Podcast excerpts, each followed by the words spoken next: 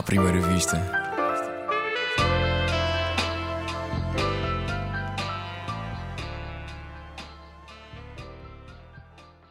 Olá, bem-vindo ao 25 episódio do Humor à Primeira Vista, o podcast sobre humor da Esques FM e do Expresso. O meu nome é Gustavo Carvalho. Continuamos em regime de isolamento social, portanto, peço desde já desculpa pela qualidade do som não ser a conhecida. O convidado de hoje não é de confiança, pelo menos, atenção, é, é o que o próprio diz, não, não estava a fazer nenhuma insinuação relativamente ao estado atual do cabelo. Ele é um dos criadores da série de sketches Falta de Chá, que começou no YouTube e foi dar à SIC Radical. Apesar de ser formado em engenharia informática, não ficou conhecido pelo JavaScript, mas sim pelos Vox Pops. Mais recentemente, dedicou-se ao stand-up comedy. Aliás, foi a primeira pessoa que via ter um heckler fora do recinto do espetáculo. Ainda tem agendado o espetáculo com Rui Conceição, insultos de pessoas bem educadas que mistura stand-up e roast. Em tempos de quarentena, criou o Quarentena Show, um talk show no Instagram com vários convidados. Hoje está no Humor à Primeira Vista para mostrar o amor que tem por Louis C.K. e para responder às perguntas, mas já sabes, não confies no Ricardo. Bem-vindo, Ricardo Cardoso. E no mundo do Muito rap, Obrigado. no mundo do rap também conhecido como Lightvolt. Exatamente. Obrigado Tu por és um grande investigador. Estou, estou assustado neste momento. Tive, tive sorte também com, com o timing de, de ter Pois foi, pois foi. Calhou agora os vídeos todos, a, exatamente. a tua exatamente. carreira de, de rapper. Sabes quando eu estive a ouvir? Encontrei. Ah, Encontraste a encontrei o, o estado de emergência, é, uma música. Sim, já viste, foi. Calhou tudo. Calhou tudo agora. Foi o melhor momento para eu revelar esta minha faceta. Pois foi. Fazia- Eu há 10 anos atrás estava a pensar, bem, daqui a 10, daqui a 10 anos para a frente vai haver um estado de emergência e isto vai calhar bem. Mas por acaso, olha, aconteceu. devo dizer que gostei, gostei da, da música. Epá, sim, mas é, um- é, um, é um miúdo, estás a ver? É um miúdo a Quantos, rimar. quantos até que tinhas na altura? Pá, tinha 18, 19 anos. Estás a ver? E tu É um dizes miúdo que tentar fazer música. Desculpa? na, aquilo era, a banda chamava-se The White Pills com Sim. DA. Yeah, Nome de- yeah, porque era aquela influência de, da Weasel, os Mind the Gap. Era Yeah, yeah. fixe usar DA. Então eu tipo, "Yeah, eu- nós somos do rap, temos que usar DA, não é TH. E- É, era- eram essas as influências. E tu dizes que tinhas um colega que eh, fazia contigo, ou seja, tu eras o Lightbolt, ele era o Hunter, certo? Ele, exatamente. Bolas, tu sabes eu- coisas. Eu, enco- eu encontrei o Digging, álbum, eu encontrei, encontrei o álbum na FNAC. Como, aliás, sim, vocês- sim, vocês sim, podem- álbum eh, só, só para contextualizar aqui, vocês podem ver a, a história explicada no, no La Resistance, que é um, uma, no fundo uma série que, que está no canal da, do Eduardo Correia da Silva e do António Azevedo Coutinho eh, no YouTube, que são comediantes também. Ah, e o Ricardo contou lá essa história. Ah, e, o- e tu dizes que, hum, portanto, ele- o nome dele é Ruben, certo? E o Yeah. nome de quem também te ajudava a produzir algum dos vídeos era o Ruben, é a mesma pessoa? O Ah, exatamente. É mesma Damn! Exatamente. O Ruben é um, o, Ruben é um amigo meu de infância. Um, é um amigo meu de infância que eu comecei a fazer rap e trouxe-o para o rap. Mais tarde eu comecei a fazer vídeos e disse: Meu, preciso de ajuda, trouxe-o para os vídeos. Basicamente. É um, Um, é um bom amigo, então. É um bom amigo, é um bom amigo. Um, agora, atualmente, já, já não está comigo a fazer vídeos, uh, porque, pronto, de repente o, o ritmo foi, é, foi mudando e, e- e também por, por escolha pessoal dele, ele um, mudou de rumo. Houve uma altura que ele também estava aí mais para o vídeo, audiovisual, e aquilo era, estava, estava a ser bom para ele, em termos de experiência. E como acabou por mudar o de rumo, deixou de fazer sentido estar mais tempo comigo, mas continuamos grandes amigos. Ótimo. E vamos, hum, para percebermos melhor, como, como já referi na, na introdução, ah, tu tiraste o curso de Engenharia Informática. Hum, Interessavas-te de alguma forma por rap e acabas a fazer eh, comédia. Comédia. Como é que isto aconteceu? E- exato. É, é que tu, tu já, já disseste em várias entrevistas que hum, gostas de dominar os vários formatos, ou seja, mesmo na comédia já fizeste sketches, vox pops, eh, hum, outro estilo de, de vídeos também, Sim, é- tipo, as Eh, pranks, pá, as mais chamadas pranks, Hum, o rap, também se quisermos incluir. Eh, neste momento, qual é que é o formato que, que estás a procurar dominar? Ahm, não é, não é, não é dominar, agora estou numa mais de experimentar. Uh, havia um formato que eu sempre quis fazer e nunca me achei capaz, que era a parte do talk show. Uh, tinha sempre aquele bichinho, curtia ter um talk show, curtia falar com pessoas interessantes. Eu gosto de falar com. Pá, gosto, tenho mesmo prazer em falar com pessoas, então acho que podia ser interessante ter um, um experimentar esse formato. Um, e a minha ideia era sempre, ok, eu antes de chegar a esse patamar, de poder falar com pessoas, no mundo da comédia, era tipo, ok, eu vou começar a dominar os segmentos. Não é dominar, mas tipo, era... Experimentar, era, no fundo, ter a experiência. Era cons conseguir uh, masterizar. Masterizar parece música. É, o que quer dizer é, é, experimentar e sentir que estou à vontade naquele formato. Eh, de todos os talk show. O talk show tinha um momento Vox Pop, eu disse, ok, quero ter Vox Pop. Tinha um momento apanhados, queria, queria saber Uh, saber fazer esses, esses géneros. E, e no fundo, uh, todos dão-me dão prazer. Okay. Há uns mais do que outros, mas gostava de fazê-los bem. Mas tu pensas um, no, no, quando eu, comecei, eu comecei, o meu primeiro vídeo no YouTube é, é uma paródia musical uh, política. Depois sigo outra vez para outro vídeo também com algo tipo sketch político. E logo aí começa a sentir pressão do género: ah, não, mas eu não quero ser um comediante só de política. Eu não quero ser esse. Eu não quero ter uma pressão de, de repente as pessoas estarem lá para mim como o gajo vai criticar a política. Um, então comecei a explorar outros, outros, outros formatos. Adorava, adorava apanhados e, e hum, ainda hoje gosto de alguns. E, e, e quis explorar esse meio de tens uma personagem, brincares à volta daquilo. E, e, isso, e era muito desafiante para mim porque eu sou muito antissocial. Eu sei que não parece, mas eu, eu, sou, eu sou o gajo da informática. És tímido. E o gajo rapper que era rapper no quarto, estás a ver? Sim. Uh, mas tu pensas, digamos que em termos de uma estrutura de carreira, se, se quisermos chamar assim, tu pensas agora vou desenvolver as minhas capacidades neste tipo de conteúdo, agora vou passar para este, agora vou passar para este? Uh, não, é, é, um bocado pelo que me puxa. Por exemplo, neste momento uh, é, é, é, o que me puxa pela necessidade e, e, e, o prazer que aquilo me traz. Isto parece uma equação parva, lá está. Comecei a ver isto agora da, do. Uh, gostava de falar com pessoas, experimentei agora isto dos lives no Instagram. Isto não é para ficar, isto é só tipo um teste. É tipo, ok, deixa cá ver o que é que sai daqui, deixa cá ver o meu à vontade para falar com pessoas uhum. que eu não conheço tão bem. Um, os, o, há, há, formatos que eu gosto muito e gostava de fazê-los uh, mais rentáveis, por assim dizer, mas é difícil, é difícil vendê-los para televisão. Eu, se eu pudesse, eu estava neste momento só a fazer conteúdo de ficção do humor televisão barra algum, algum, algum espaço que aquilo pudesse existir. Uh, Isto...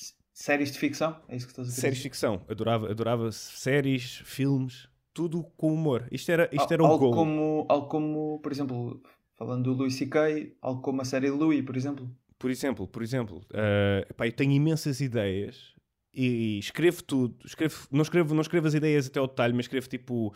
Uh, as ideias, as premissas de uma série, tem, tem muitas coisas em prática uh, que depois mais tarde ou alguém faz ou, ou não sei. Ou eu vou fazer, percebes? Mas, Acaba mas por ser isto. Mas tens algumas na gaveta ainda, então? Tenho, tenho, tenho, tenho muitas e a questão é, eu penso assim, imagina, pensas numa ideia de um projeto. Ok, quais são os meios que eu tenho para fazer isto? Logo a partir de são poucos. Ok, será que eu quero fazer isto mal feito? Ou com menos qualidade? Mas... Esse, esse é o desafio, ok? Claro. Se quer fazer com boa qualidade, tem que esperar que haja essa disponibilidade ou oportunidade que alguém, que alguém me dê para o fazer. E, e acaba por ser essa, essa gestão de, que eu tenho que fazer. Por exemplo, eu, eu, eu fazia. A minha primeira série é uma série de Vox Pop porque era a única que eu dependia de mim, de um gajo. De repente, eu posso fazer uma coisa com qualidade máxima para o Vox Pop que só depende de duas pessoas. E acabei mais por especializar nessa área porque, ok, era aqui eu poderia estar a competir com um gajo nos Estados Unidos porque ele não ia ter mais do que uma câmera e um microfone. No fundo, o Vox Pop era uma câmera e um microfone. Certo. Um, no stand-up também tens isso, e o stand-up uh, é uma coisa que eu tenho estado a, a, a, fazer nos últimos anos e a redescobrir uh, essa, essa, essência uh, que me dá cabo também dos nervos, mas que dá-me esse prazer de. É uma coisa mais, é, é mais minha, são as minhas histórias sou mais eu. Então Enquanto então é... se calhar num apanhado sou uma personagem ou tem uma crítica por trás, ainda sou eu, só que não sou tão eu. Então dirias que o, o stand-up é, é, o formato em que, se calhar, neste momento, não neste momento em que estamos em quarentena porque não consegues estar a fazer stand-up, mas, mas uh, neste espaço temporal dos últimos tempos, uh, tens procurado mais desenvolver esse formato. Sim, sim, sim. E é, é um é formato mais focado. É um, é um formato que eu agora estou mais focado, mas é um formato que é um bocado. Como é que eu ia dizer? Tem, tem duas vertentes. Que é. Eh, a primeira vertente é. Não é um formato que tu possas criar muito conteúdo. Do género. Ou, ou, ou quer dizer, mais ou menos, se tu fores ver o Afonso Padilha, ele faz uh, muito conteúdo de stand-up. Certo eu olho para aquilo como comediante e fico pasmado e fico como é que ele é capaz de todas as semanas ter textos tipo solos. Nós achamos admirável uh, qualquer comediante, tipo, todos os anos tinha uma hora e meia de texto fixe. Aquele gajo está a fazer, às vezes, vídeos de 40 minutos todas as semanas de stand-up. E isso é. Pronto. Tirando algumas exceções, é, é uma coisa que custa mais a fazeres bem, bem feito. Demora mais tempo. E não é uma coisa que tenhas. Hum, é difícil, acho que é difícil. Neste momento estamos a falar, acho que é difícil tu veres uma pessoa que não conheces lá nenhum a fazer stand-up e digas: Sim, senhor, do caraças, vou seguir este gajo. Eh, eh, eu acho que há pouco. Eu acho que tu vais ver quem é que tu já conheces e não ao contrário. Tu não costumas, tipo, se tu vires um gajo cómico, se calhar não tu, porque gostas de comédia, vais querer saber mais sobre aquela pessoa, uhum. vais querer saber se aquela pessoa teve uma banda de rap. uh, se, se, for outra pessoa, não, não uh, vai só tipo, olha, achei engraçado. E esquece. Aquela pessoa não ganha muita visibilidade por fazer stand-up. Claro, claro, eu percebo. É, precisa eu, de ganhar. Sinto... Uh, exatamente. Precisa de ganhar uh, algum tipo de seguidores, neste Algo, caso. Exatamente. Eu acho que os seguidores têm que vir de outro formato. O stand-up é um bocado ingrato por isso, é que exige muito trabalho. É mais, é mais fácil adquirires, adquirires uh, conseguires dinheiro ou receberes dinheiro por, por, uh, por essa performance uh, de atuares ao vivo, mas depois não te traz uh, muitos seguidores. Podes fazê-lo, mas é, é,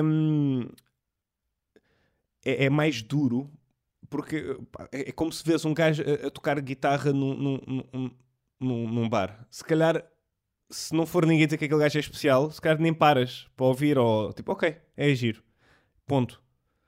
Uh, acho que é, mais, é mais difícil alguém ser só focado em stand-up e vingar nesta altura, no dia 2.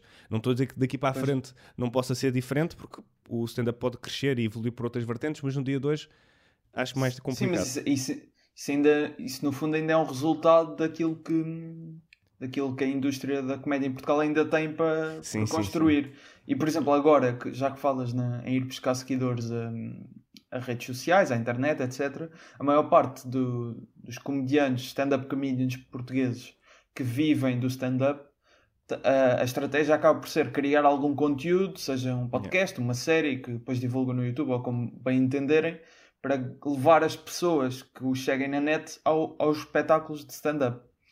Neste caso, também vai ser mais ou menos esse o teu objetivo, ou seja, agora que já, já fizeste várias coisas na net, um, gostas de explorar vários formatos, mas o teu principal objetivo vai ser viver do stand-up? Uh, não, tem, não tem a ver com o stand-up. Eu, eu, eu, gosto de stand-up puro. Uh, como é que eu ia dizer isto? Uh, se me dissesses, podes viver de falta de chá, hum, percebes? Eu uhum. iria, se calhar, continuar a fazer stand-up, falta de chá. O viver aí depende do, do da oportunidade. Eu, eu quero estar relacionado com comédia. Percebes? É, é, essa, essa é o, é, esse é o goal. Uh... Neste, momento, neste momento vives da comédia? Não, não, não. Não? Uso o. Tenho um part-time de informática. Percebe? Okay. É que, com, que compensa um, o, o resto que a comédia pode dar ou não me dar. Porque a comédia é um bocado ingrata nisso, que é há meses que são bons, há meses que não há. Ou, ou há pouco. Agora não exemplo, há, por exemplo. Agora não há. Exatamente se eu não tivesse um, um plano B ou algo que eu pudesse me sustentar ou o que for, uh, eu se calhar agora estava tipo, ai ai ai. Percebes? Uh, ou estás num nível, um patamar em que estás muito. Pá, já, já, tens, já fizeste muito e tens ali um grande. Uh, um grande plafond que tá, estás garantido nos próximos meses, está tudo bem. Caso contrário, se estás ali entre dá, não dá, é, é mais arriscado não teres nada. Pois. Claro.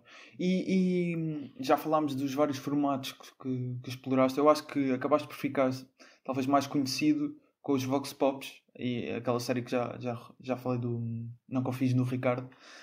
Um, existe, eu, pelo menos parece-me, tenho essa impressão, que no meio da comédia pode existir algum tipo de preconceito às, às labels ou ao conceito de youtuber e de Vox Pop também. Achas sim, que sim, é. ficaste é. um bocado marcado com isso?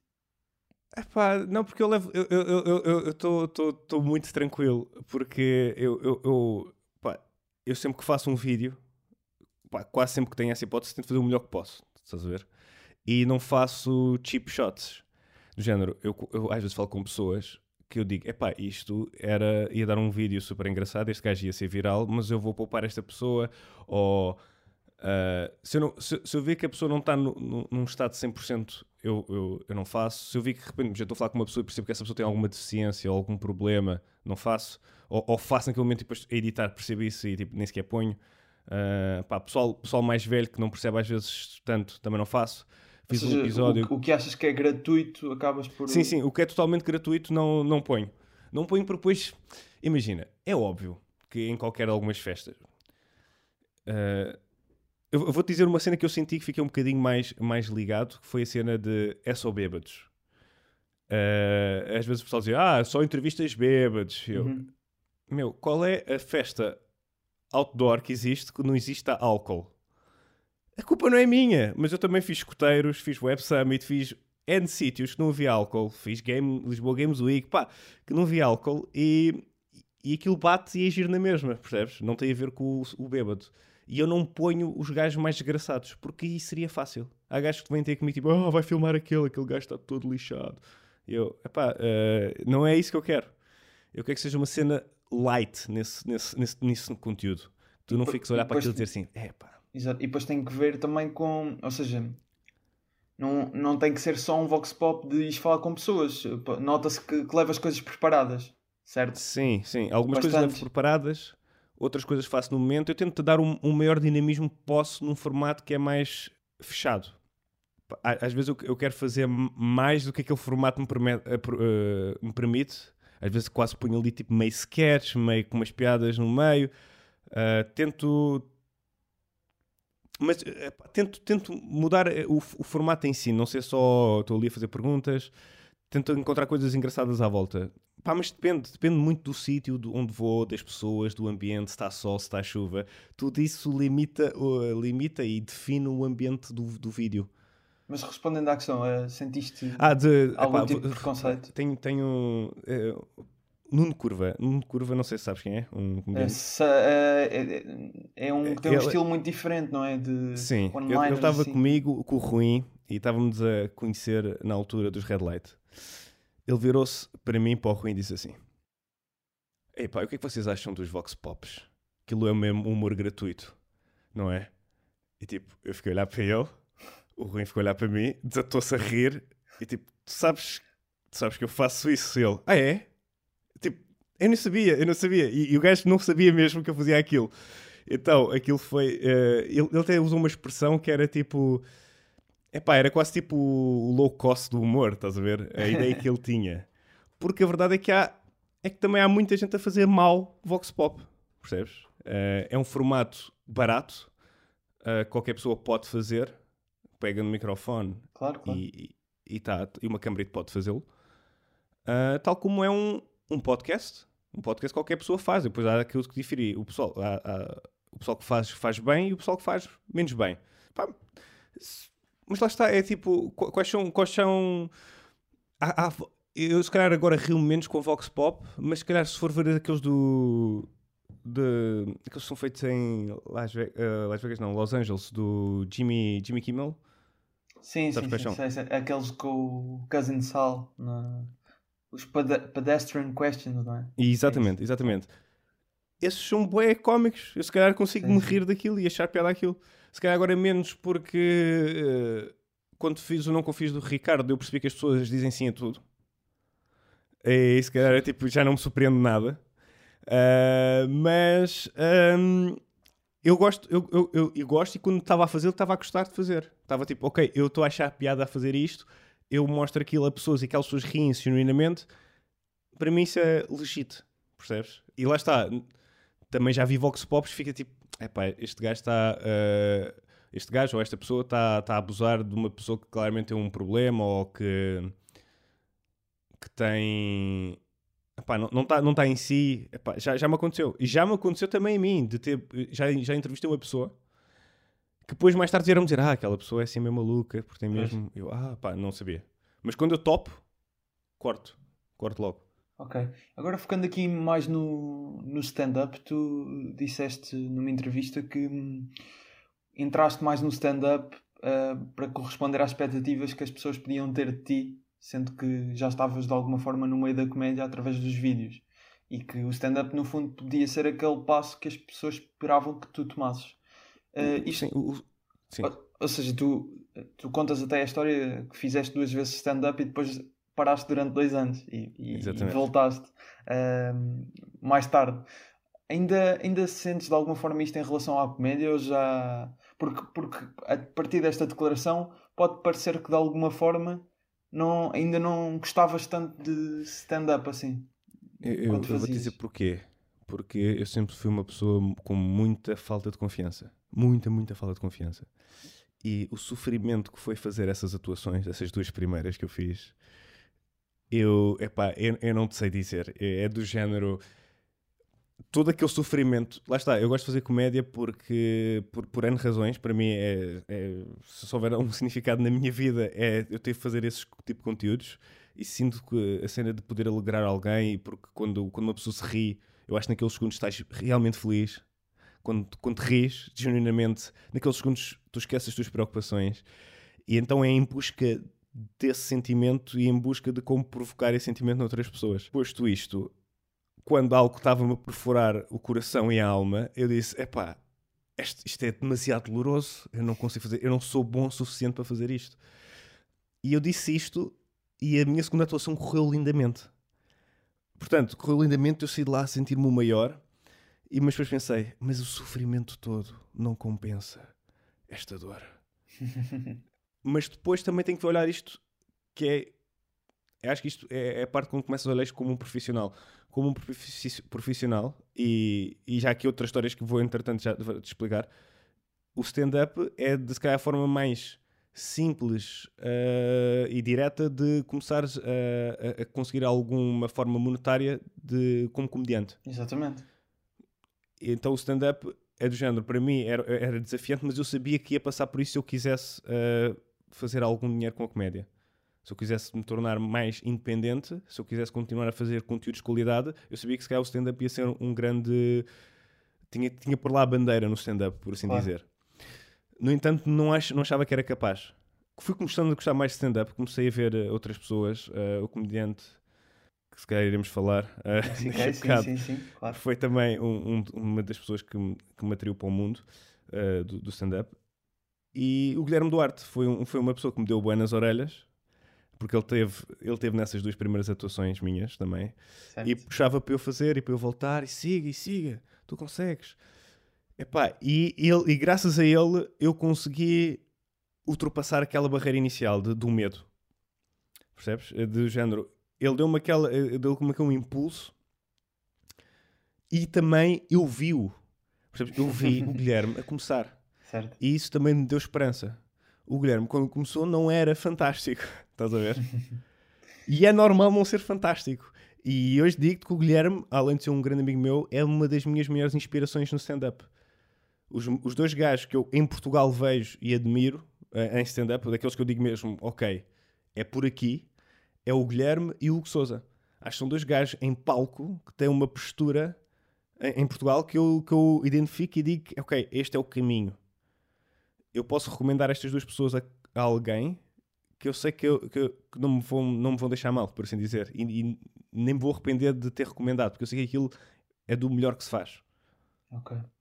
Então, Pronto, e, mas... e daí a minha entrada no stand-up de ok, siga lá fazer, ok, eu tenho que fazer isto, mas eu não sou capaz, mas eu tenho que fazer, mas eu não sou capaz, siga. E depois foi de nadar ali as primeiras atuações, Pá, para teres ideia, eu tremia das mãos. Pegava em papéis e tremia das mãos. e pronto, e agora sinto que passado. Eu nem vou dizer o número de audições que tenho, porque ainda continua a ser vergonhoso comparando com o resto. Já me sinto ok, já me sinto confiante, já sinto estou a começar a ter a minha própria voz. E isto acho que é, é, tem sido o desafio. E, e dirias então que já estás confortável no papel de stand-up comedian? Mais confortável, já, pelo menos. Já consigo uh, pôr uh, ao peito essa, essa, uh, okay, essa responsabilidade do género. Ok, vou ter que atuar ao frente de não sei quantas pessoas, vou aceitar um trabalho para uma empresa que quer um espetáculo de stand-up, já consigo, ok, eu consigo fazer isto. Mas sofro, sofro, continuo a sofrer. não é não é, não é seguro, não é seguro ainda, mas já estou a sentir que, lá está, como estou a dizer, já me estou a sentir que já consigo ser mais eu e, e começo a entrar por temas mais profundos e histórias pessoais que eu sempre achei que vão ser boas e há muitas que ainda estou a guardar. Então, tipo, ok, estas ainda vão ser melhores lá para a frente, okay. não vou usar já. Que, hum, que acho que fazem parte, fazem parte desta evolução de conseguir de, de eu conseguir falar se calhar de, de, medos e histórias que me aconteceram que se calhar eu só contava a um amigo meu tipo, não conto isto a ninguém isto é uma cena e agora estou tipo a conseguir partilhar isso no palco Boa. exatamente como, como eu referi na, na introdução foste alvo de heckling por uma pessoa que estava fora do recinto do espetáculo neste caso foi no, no Sol da Caparica no, no Festival de Verão no, no Palco Comédia em 2019, se não me engano, foi, sim, foi o ano passado, exatamente. Sim, sim, sim, um, eu acredito que este deve ter sido o caso mais estranho de Declan que sofreste, ou não? Ou há piores? Não, uh, não sabes, eu até, eu até fiquei contente que aquilo tivesse a acontecer. eu, eu, eu, vou explicar porquê. Porque quando estás a fazer um festival, um festival, um, algo deste género, uh, os teus beats, normalmente, quando é num sítio aberto, são diferentes, têm que ser se calhar mais musicais, mais interativos. E eu tinha que fazer meia hora. E, e dessa meia hora eu tinha ali um beat que eu estava assim: será que vou falar sobre isto? Só que aquilo era um tema mais pesado. Que eu estava tipo: epá, não me apetece falar sobre isto neste ambiente. E quando aquilo começa a acontecer, eu penso: ahá, uma saída! então, Portanto, eu até fiquei feliz por aquele heckler. Uh, no entanto, assim que aquele heckler começa a, a, a, falar fora do festival, eu começo a perceber este palco não está no sítio certo. a votação. De repente, não só aquele gajo podia estar a ver todos os espetáculos gratuitamente, porque ele ouvia tudo. Imagina, tu não queres pagar o bilhete, mas queres-me ver stand-up. Tu já sabes para onde é que tu tens que ir. Yeah. Há um espaço ali que tens uma vista ok e até podes interagir com quem está a atuar. um, mas não, pronto, foi giro, foi interativo. Olha, eu tenho há, há, há um dos beats, foi, foi, dos meus primeiros ainda uso porque funciona bem, principalmente nesse, nesses ambientes, que é a cena de eu estar a, a falar um bocado sobre a letra de músicas e estou a falar Weasel, sobre a é? música do, dos The Whistle. Eu e de repente está lá um gajo que também diz. Eu, isto não foi o Carlão que escreveu, foi o. foi. Foi o. Ah, foi o Virgulo. Foi o. De repente, isto também é giro. De repente, Opa, toda a gente está ali e sai com essa informação. Eu lembro, era um senhor que estava na bancada a beber licor beirão. Tinha um bigode. O espetáculo ficou interativo, estás a ver? Eu não disse nada e o pessoal estava tipo, ah, yeah. E, ai, ai. e para mim foi giro porque eu sou um gajo que boeda fechado. Eu, eu ensaio imenso o texto e não dou assim muito espaço para improviso. Mas naquele dia, olha, foi tudo. Fica a história. Mas ma, ma, tens assim mais alguma história de Eckling ou, ou esta é mesmo aquela memorável até agora? Epá, não tenho não tenho tackling, tenho histórias de não me sentir tão à vontade ou, ou sentir epá, que não. Uma, a, a, minha terceira ou quarta atuação uh, foi no Rocket Bar. Não sei se já ouviste falar. Uh, é ao pé do Parque das Nações, certo? Exato, exatamente. Nunca lá fui, mas, Fazia stand-up. Mas, mas referência. E cheguei a ir lá uma vez, ver como é que era aquilo. Tipo, ah, ok, meia sala, pessoal calado. Disse, olha, estava aquele pessoal típico no bar que não paga a cagar-se para aquilo que estava a acontecer, mas disse, ok, eu consigo, eu consigo voltar ao stand-up, se aqui eu consigo. eu vou num dia aquilo cheio, pessoal todo a cagar-se, tipo, pouco estava a passar no palco. Os comediantes antes de mim estavam tipo a atuar e estavam pessoas à frente ao telefone, estás a ver, a ver cenas. Epá, E, e, e, eu fui a palco, e ainda por cima, lá está, estava tipo naquele comeback, tipo a experimentar cenas novas e dizia, ok, vou experimentar agora 10 minutos novos numa cena que me deu na cabeça. Então estou lá em cima e estou a sentir mesmo que estou a perder o público. E isso foi, foi, foi, foi bué doloroso. Foi, foi, foi mais doloroso porque, como o pessoal já me conhece uh, do YouTube, eu também tinha essa pressão, que é tu quando vais-me ver, ou alguém que me fosse ver, é tipo, ah, eu gosto deste gajo dos vídeos, deixa yeah. cá ver como é que é em palco. E houve ali uma altura que eu não estava a corresponder, porque eu não era, não tinha experiência de palco. Uh, então sofria mais. Agora estou um bocadinho mais confiante. As pessoas já tinham uma expectativa em relação a ti. Pois. É normal. Uh, sim, as pessoas tinham logo. E, e, era isso que também me fazia muita pressão. Que é tu dizes, ah, deixa lá ver se este gajo é realmente engraçado. Já não, é, não era aquele gajo. Eu estou a começar e não sou aquele gajo que está a começar. Percebes? certo. Que é, que é completamente injusto. É porque o pessoal pensa ah, se ele é bom aqui, também tem que ser muito bom neste campo. Não é assim. Não é assim. Claro. Um, e não é uma cena que eu possa fazer em casa. Eu adorava, para perceberes o quanto paranoico eu sou. Eu andei a pensar cenas do género. Será que se eu instalar uns óculos VR com pessoas à minha frente ensaiar bué de vezes, eu consigo ser melhor comediante? e experimentaste Será que... Isso? Eu, eu, eu, não, não cheguei a experimentar, mas pensava, pensava do género. Será que posso adquirir um, um, grupo de pessoas no Fiverr para ouvirem as minhas piadas e perceber se elas gostam ou não. Eu adorava ter que. Uma, eu adorava criarem um robô para me dizerem se a piada tem piada ou não.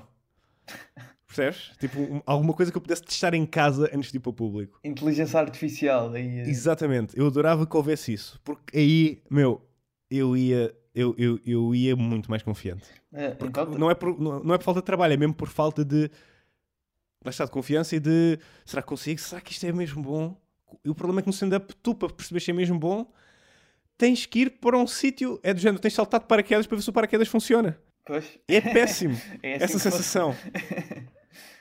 é tipo, pá, eu adorava que desse para fazer em casa, meus amigos. Isto dos saltos parece bué da fixe, mas não dá para ver se isto abre antes de irmos lá para, lá para cima. Um, mas há alguém que, que está apto para criar um, uma máquina de inteligência artificial, deve ser tu e o Guilherme, não é? Engenheiros Sim, nós podíamos juntar-nos e depois vender, eh, sei lá, para os Estados Unidos. Se calhar nos Estados Unidos uh, íamos ter algum dinheiro com isto. Sem dúvida. Uh, mas lá está, o, e depois o humor, sabes, depois também, lá está, como engenheiro, tentei estudar o humor à exaustão de um termo, de, de, de uma forma matemática. De porque é que as pessoas estão, estão-se a rir deste gajo aqui? Porque é que estão-se a rir deste gajo aqui? Porque é que são isto, isto, isto vai muito perto quase da loucura, percebes? Uma pessoa devia ser só. Mas isso uh... até, até certo ponto consegues tirar algumas conclusões ou não?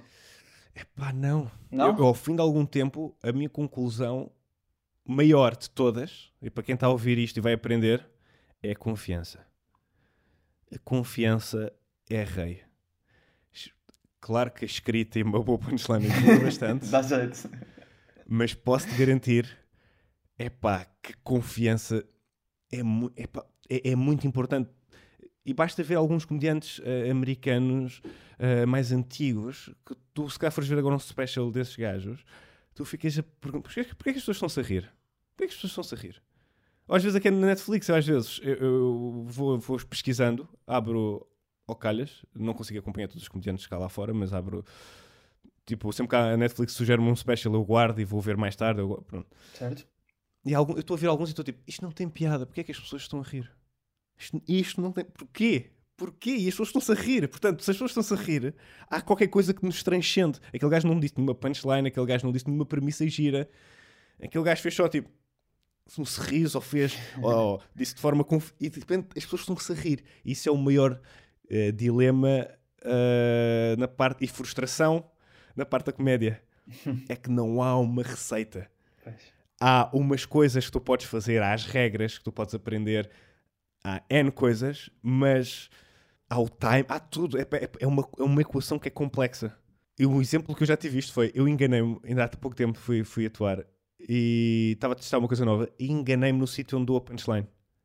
Disse noutro sítio. Imagina, parei, fiz a entoação que eu costumo fazer noutro sítio errado, não tem piada. eu, eu disse, disse, ah, estou a dizer, ah, merda, disse mal. E de repente estou a ver pessoas a rirem-se de uma cena que não tem piada. Por teres enganado, possivelmente. Ou... Não, não, não, não. Eles não perceberam. Eu, eu, é que eu percebi okay. que fiz o erro porque não, não era ali. As pessoas não se perceberam E houve risos. Não foi. Lá, lá está, a casa não foi abaixo. Tipo, aí, genial. Mas houve pessoas que se riram. Portanto, o facto do riso ser contagioso. O riso é contagioso. É, é ambiente, vezes... Num ambiente social também as pessoas têm mais tendência a rir, claro. Eu, eu, tive a sorte de ir ao Comedy Cellar em Nova York e, e foi, lá está, outra das peças me, que, que me fez estar no stand-up foi eu ir lá. Quando é que foste? E perceber. Fui há uns anos atrás. Já, já não lembro exatamente o ano. Foi quando, foi, das... foi, quando foste ver o Conan? Fui quando ver o Conan, yeah, exatamente. Eu aproveitei, estava a fazer uma, uma tour nos Estados Unidos, aproveitei para ver o Conan e, e, e disse: Ok, tenho que ir ao Comedy Cellar. E quando saí de lá, eu disse: Ok, é isto.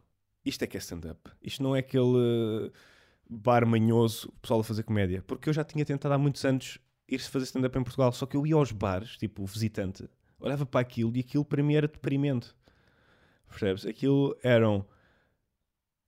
Era gajos a tentarem ter demasiada piada num sítio em que não tinha condições para o pessoal ter piada, com pessoas a borrifarem-se a ver stand-up. Então aquilo era duro, uh, o som era mau, o ambiente era mau, uhum. e tu dizes: Eu não quero fazer, ou, ou, pelo menos não é que fazer parte disto, é eu não me enquadro aqui, isto aqui não me parece fixe. Mas a cena do Comedy Cellar, eu saí de lá a chorar a rir, meu. Aquilo era mesmo fixe. Que, que comediantes e... é que viste no Comedy Cellar? Uh, eram todos conhecidos, menos o Jim Norton. Menos o Jim Norton. Todo... Ah, todos desconhecidos. Todos conhecidos, desconhecidos, ah, menos okay. ele. Okay, okay. E ele. E ele era o gajo surpresa. Este tem lá uma cena que é fixe que é um, Keith, Keith Lamp. Já ouviste falar? Que é tipo, Keith eles põem. Keith Lamp, ou Keith Lamp, é sempre um nome estranho. Eles põem tipo um cartaz e depois tem um nome de um comediante que é mentira. É tipo um nome falso. E tu, e, e tu não sabes quem é que vai ser esse gajo. E Mas nesse um... caso foi o Jim Norton. É só... é sempre... Por exemplo, o CK não está lá, não está lá anunciado. Se for lá, vai ser, vai ser o Keith Lamp. Okay. É tipo assim, um nome bem estranho. Já sei, uh, já pá, Pois confirma-me. É, é, sempre. É surpresa. Epá, e tudo aquilo. Eu estava sentado lá, só para ver a, a, energia que aquela sala tem. E estás, sem querer, estás, estás a tocar nas pessoas ao teu lado. As pessoas estão tão em, uh, em cima uma das outras que aquilo cria ali uma tensão na sala que faz qualquer coisa, pá, não é qualquer coisa, mas tudo ali faz rir. E é por isso que eu, que eu caio. Eu às vezes sou bué de picuinhas nos sítios para atuar. Pá, se as coisas fossem a meu jeito, é, pá, tudo era muito mais apertado, era tudo mais escuro. Estás a ver? Aquilo que o CK fez cá. Certo. Quando, quando foi ao Maxime. E aproveitamos já, já para falar de, de Luís C.K. Exatamente. Podemos, podemos uh, falar do CK. O que ele fez cá quando veio ao Maxime foi, foi fazer isso é ter ali as pessoas juntas o máximo possível, num ambiente intimista. As pessoas atentas, não há distrações, tudo mais escuro, luz, tudo isso é uma grande parte da comédia também, para as pessoas sentirem-se à vontade para rir. Se estás num ambiente muito iluminado, as pessoas sentem-se mais expostas, que não se vão rir, porque aquela uhum. piada é um bocado mais, mais negra, ou se calhar tu tentas tocar um ponto interessante, mas aquela pessoa tem vergonha, então não se vai rir. No escuro, as pessoas riem-se mais. É. O Dimitri Martin tem uma piada em que ele diz que os melhores sítios para comédia são os piores sítios em incêndios.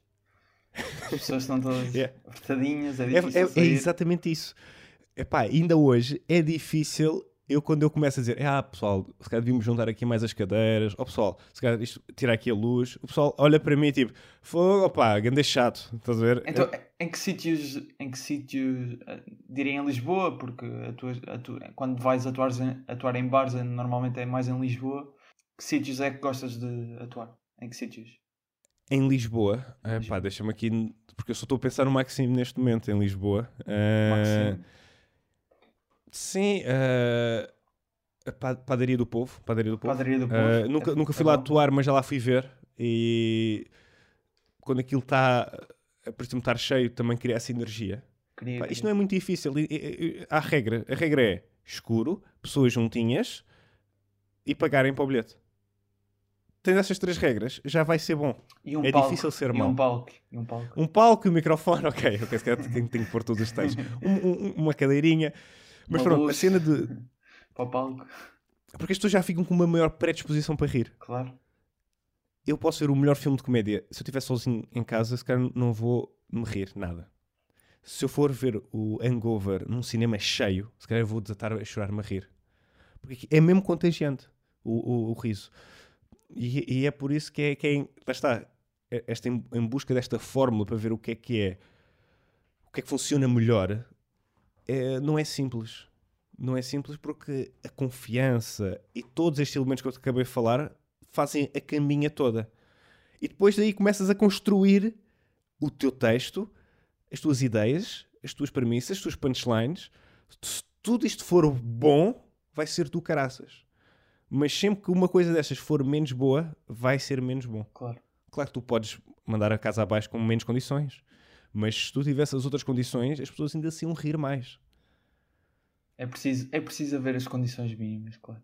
E, yeah. acho, e acho que já, felizmente já começam a aparecer vários passos assim. E, e pode ser que depois disto surjam ainda. O Máximo mais. agora estava com, com, com, Puseram mais cadeiras para ficar aquilo mais, fechado, mais, mais apertado. Okay. E de repente, uh, nesta nova temporada, uh, os resultados, em termos de uh, risos, eu, eu topo logo que são melhores. Agora pode dizer, ah, se calhar foram os comediantes foram melhores nesses dias. Epá, eu posso te garantir que nas primeiras temporadas os comediantes eram bons, mas havia dias que bastava ouvir ali espaços, estás a ver, no meio, ou, ou, ou um grupo que estava lá e que não estava, estava, estava-se a borrifar. O criar uhum. espaços abertos faz logo que quebra a energia da sala. Isto é bem importante. E é isso. Acabei estou, de fazer... estou a ver que tá, é, estás tipo... pronto para abrir um, um comedy club. Estás, é pá, eu queria, eu queria era fazer com as condições, estás a ver? Eu queria, eu queria chegar lá, eu preciso disto, isto, isto, isto, isto. Agora podemos começar. Então vamos a, a Luís C.K. que já, já, estamos, já estamos a falhar em relação a este senhor. Uh, ele é um, é um comediante americano, uh, penso que é, é, um dos comediantes mais conhecidos a nível mundial, apesar de só ter voltado a solos, a espetáculos a solo, uh, há, bem há, há, uns, há uns dias, no fundo, lançou o, o espetáculo Sincerely no, no próprio site que em parte é, o texto que ele trouxe a Portugal ao Máximo Comedy Club, como o Ricardo já, já referiu. Um, aliás, eu até achei, estamos no episódio 25, Luís, que ainda não tinha sido escolhido, portanto, achei que estava. Estava a falhar aqui alguma coisa. Sim, estava a falhar. Uh, e tu, tu quando, quando nós uh, estávamos a combinar, tu falaste também com o Nano O'Brien, que, que já disseste Sim. que até foste ver. Penso que o outro era George Carlin, se não estou em erro. Sim. Uh, então, uh, Louis C.K. entre, entre estes três, porquê? Pá, o Louis C.K. foi se calhar o primeiro tipo que eu vi fazer stand-up em termos de. Imagina, passou-me aqueles vídeos antigos e disse: Uau, isto é muito engraçado. Isto é mesmo engraçado. E principalmente as premissas, os pensamentos. Uh, e, e, esses pensamentos faziam-me: Ok, ah, este gajo está. Era a forma de dizer as verdades com piada ou punha-te a pensar em coisas com piada. Um, pá, imagina o gajo a achar porque é, que, porque é que as pessoas são homofóbicas. Parece que o pessoal anda a pôr pilas à tua frente ao pequeno almoço e tipo do género, pá, tiremos que daqui, estás a ver? Todos esses pensamentos uh, eram giros e alimentavam a mente. E então daí cresceu essa, essa, essa paixão pelo trabalho dele. Uh, que mais tarde também percebi que ele, uma das influências dele era o Carlin. E também estudei depois o Carlin. E foste a Carlin. E, e fui a Carlin e, e, e, e sim, desculpa, sim. Conan O'Brien, como é que entra Conan, aqui no meio destes, destes Conan O'Brien foi... Pá, as minhas, eu entro no humor talvez pelo Herman José. Para não ser assim... Certo. De paraquedas. O meu pai punha aquilo a dar e aquilo fazia-me rir. E ele, eu só me lembro do meu pai me dizer: Então, mas que estás a rir? Tu não percebes estas piadas?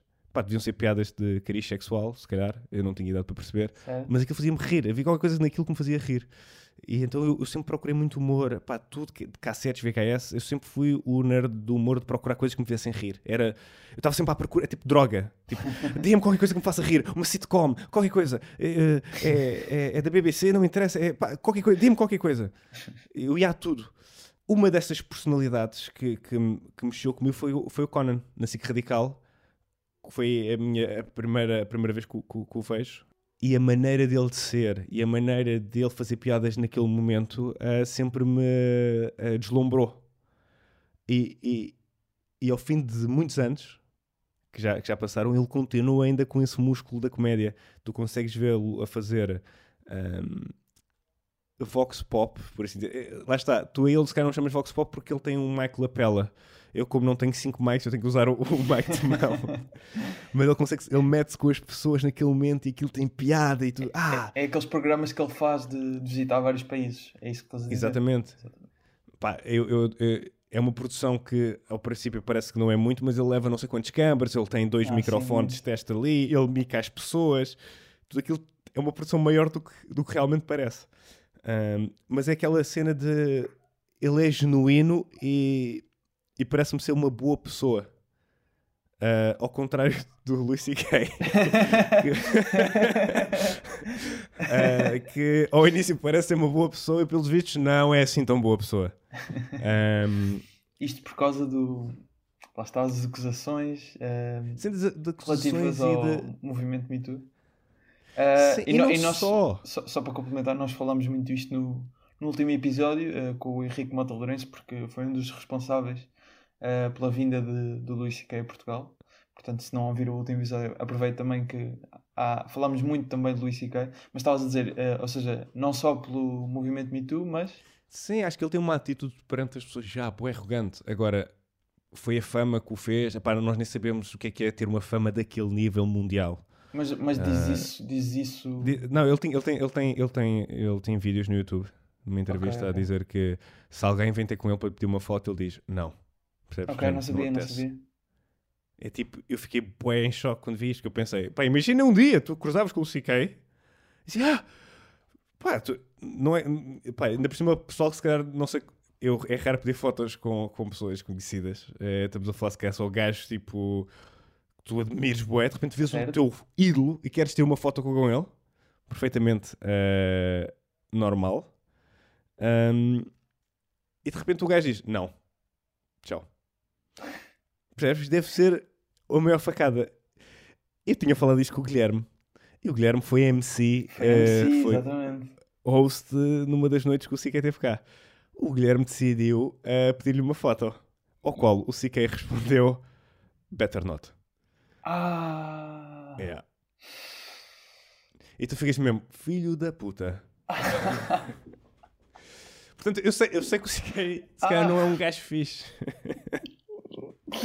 Isso é horrível. Imag... Ah. Yeah, é horrível, mas é tipo, ele já sabia. Ele já sabia o que é que a casa gasta. Certo. Quer dizer, mais horrível.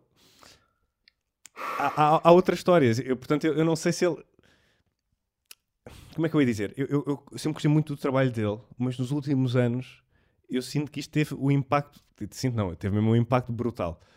Mas também há aqui um impacto que é o impacto de simpatia. Que às vezes eu vejo, estou a ver um gajo stand-up e eu penso, ok, ele está a dizer isto porque ele está a brincar, ele não é assim. Ele está a dizer isto porque ele é, é mas ele é um gajo fixe. Exatamente. De repente este gajo perdeu isso. Tu agora, ele vai fazer uma piada e tu dizes, hum. Mas então, por exemplo, agora viste o, o sol dele, o Sincerely, uh, e viste-o ao vivo no Maximum Comedy Club, quando estava. quando ele fazia algum beat assim mais. talvez um cariz mais. mais arrogante ou alguma, alguma piada mais sexual, tinhas esse. esse, esse é. pensamento em, em mente? Não, nem, nem era nesses sítios por acaso, era noutros sítios, uh, noutros beats de, de ele falar da pessoa dele. Se calhar a pessoa dele não é assim tão fixe como eu imaginei que fosse. Não é assim tão, não é assim tão simpático, por assim dizer. Agora, uh, pá, eu não sei qual é a tua opinião, por acaso, uh, não, não, em sobre, relação aqui. Sobre, sobre, o último sol dele. Uh, pá, eu, go eu gosto, eu gosto. Eu, eu, é bom, eu gostei, mas senti isto pode ter sido uma boa jogada para ele fazer dinheiro agora por causa de, do corona. Certo. Coronavírus. Mas isto, não, isto foi feito a correr. O que é que isto quer dizer? Não sei se reparaste. A uh, camisola ele fala sobre o suor na camisola dele. Foi, era quase isso. Não, não. Ele fala já sobre quarentena e tem uma pessoa num público a tossir já para o, para o cotovelo. Portanto, isto foi gravado uma semana antes. Por acaso, uh, pai, uma semana ou duas semanas antes disso acontecer. E ele lançou isto porque ele pensou: vai-se acabar o espetáculo durante um X tempo, eu tenho que lançar isto agora. Eu acho que isto foi uma, uma decisão um, de momento. Porque aquilo que ele fez no Maximo K, eu achei muito melhor. Achei que o leak version estava muito melhor, mesmo que o gajo. Não sei se tu viste o leak. Não, por acaso não, não. Evitei, evitei. Ok. Uh, eu pá, não consegui, não resisti. Foi tipo, o quê? Eu quero, eu quero ver o que é que este gajo está a dizer sobre o que se passou, estás a ver? Tive, tive, tive que ir ouvir. Tinhas lá um gajo irritante sempre a rir-se durante os vídeos, mas estava ótimo, estava excelente. Eu achava que ele vinha, o, o, sol que vinha agora dele ia ser uma cena que explodisse com tudo, tipo uma cena tipo o melhor do. Eu percebo, eu percebo, eu percebo. Yeah. Eu, eu, acho, eu, há pessoas que dizem isso. Que foi o melhor? Que já vi um outro gajo dizer, ei, pai, foi o melhor. Eu não sei se foi, eu, não senti. Eu, também acho que não foi, eu também acho que não foi. Eu acho que ele vinha trazer o melhor e ele, para já ter visto o leak que afetou o Bué, que fez Bué notícias, ele ele, quando veio cá a Portugal, ele fez tipo metade do leaked version, metade daquilo que tu viste no sol. Portanto, ele basicamente fez dois solos. O leaked version é quase como se fosse um sol, porque há muitas coisas que não entraram aqui. Certo.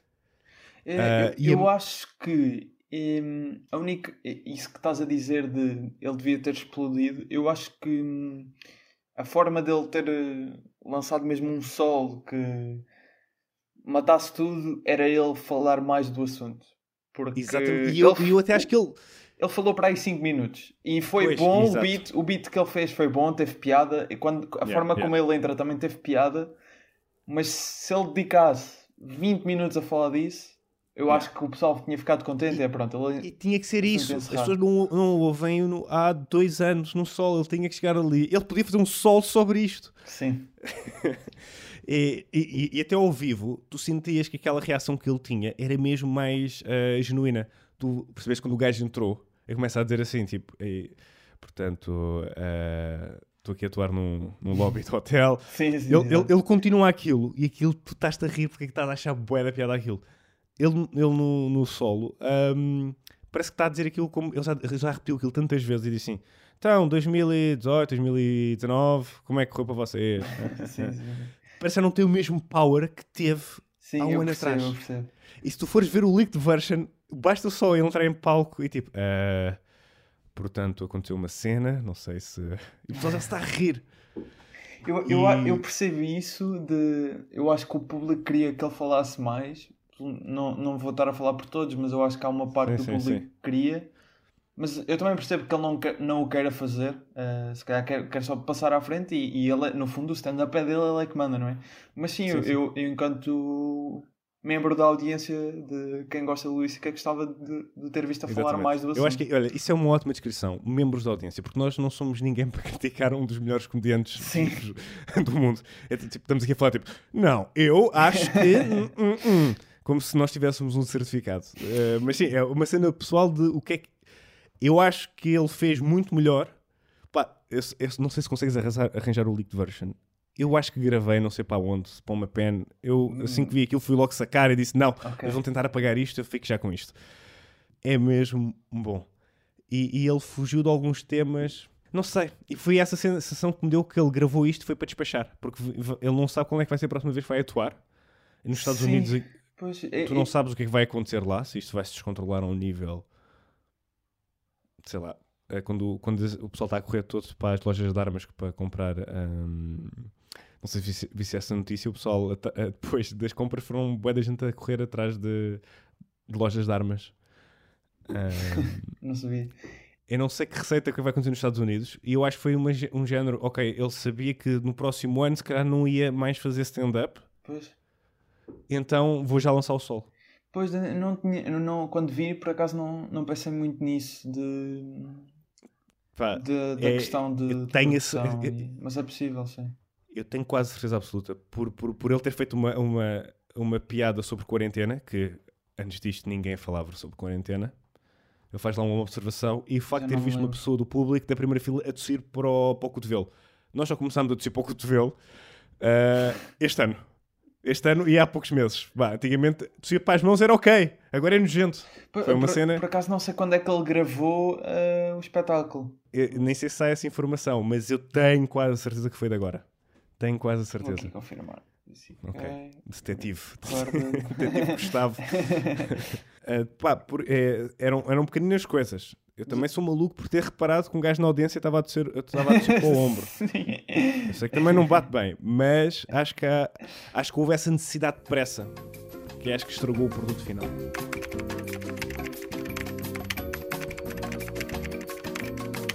Pá, pronto, isto, isto, pode estar errado. Isto sou eu tipo detetive porque vi uma pessoa de para o ombro porque o gajo falou em quarentena. Achei boa coincidência essas não, duas mas, cenas. Mas foi filmado no início de março, portanto já, já estávamos nisto. Pois. Um... Achei que foi. pareceu-me apressado. Percebes? Uh... Percebo, percebo. Eu acho que ele, está num nível que ele podia ter feito uh, 30 gravações e tu percebes pela camisola dele que ele não fez 30 gravações. ele podia ter feito 30 gravações para escolher o melhor. Eu, se eu estivesse na posição dele, era o que eu faria. Eu ia atuar 30 vezes, porque as pessoas pagavam para vê-lo 30 vezes. As pessoas, eh, ele esgota tudo. Portanto, eu, eu gravava, eu tinha uma equipa lá a gravar todos os espetáculos. Ele pode fazer isto e saía o melhor special de sempre. Mas lá está, eu estou a dizer isto como um membro da audiência Sim, e não como um melhor. É, é a nossa opinião. É a nossa opinião. É. Nós temos aqui uma rubrica que se chama Quem me dera ter sido eu. Quem me dera ter sido eu.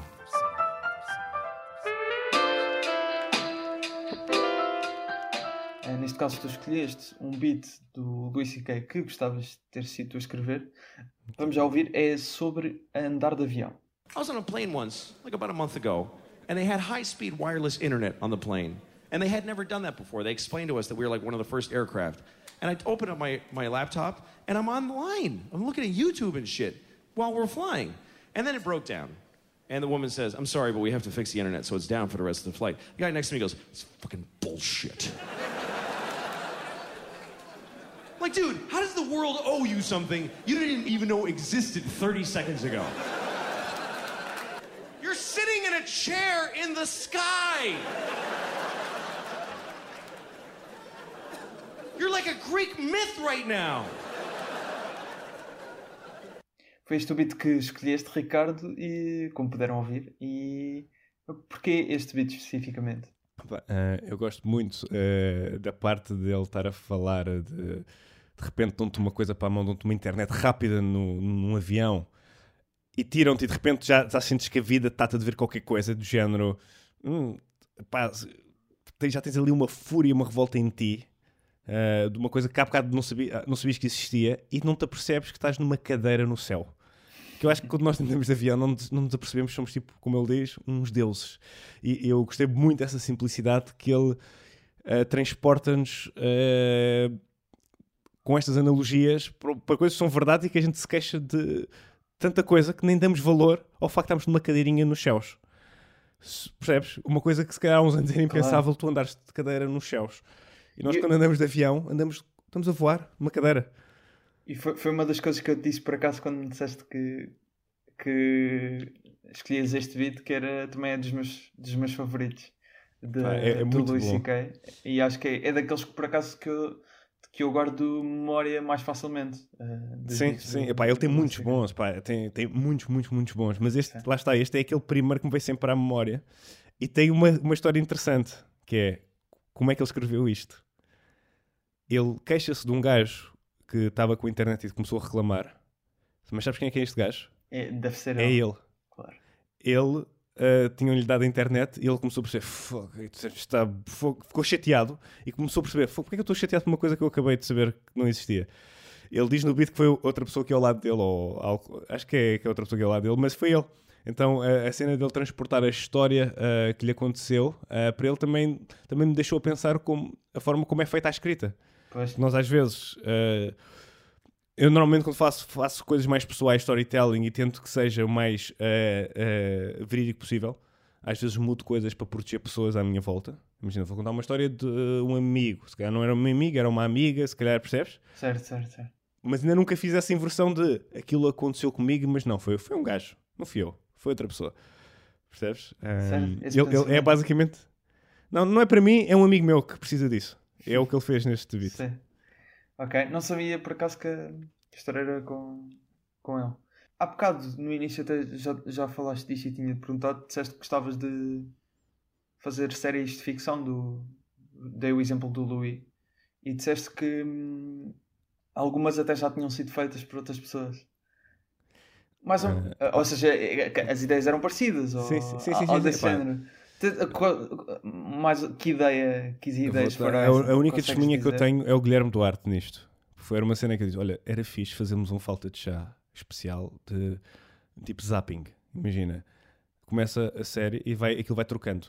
E muda de episódio, vai, a pessoa vai mudando o canal. Ok, ok. E, tá, e é sketch, os sketches vão mudando, mas é tudo, são programas de televisão. E, Pá, é, meses depois é anunciado, acho que é, é na RTP. Não, o desligar a televisão, sim. Desferrati, Pronto, é... é anunciado isso e o Guilherme só me mandou tipo a screenshot. Tof, estás a ver? São cenas assim que, pá, ideias que naquele momento eu, eu acho, pá, acho que nunca ninguém fez isto, isto é bué de agir, e passado um tempo alguém faz. Pois.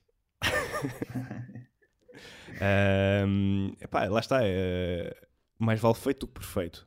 Eu sei disso. Só que hum, depois também, também eu, eu quero ver as coisas com o mínimo de qualidade. Quero mesmo. Pá, tenho uma aí que é, eu não sei como é que vou fazer, mas quero mesmo fazer. Eu sei que é hilariante, e sei que é muito bom, e sei que ia bater, só que não tenho os meios para isso, percebes? Isso é a parte que.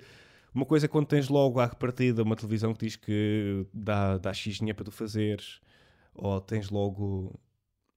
Só que eu nem, eu nem sei se se, lá está, eu se calhar queria logo para o YouTube, percebes? Pois.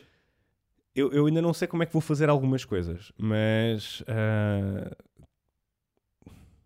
o tempo dirá.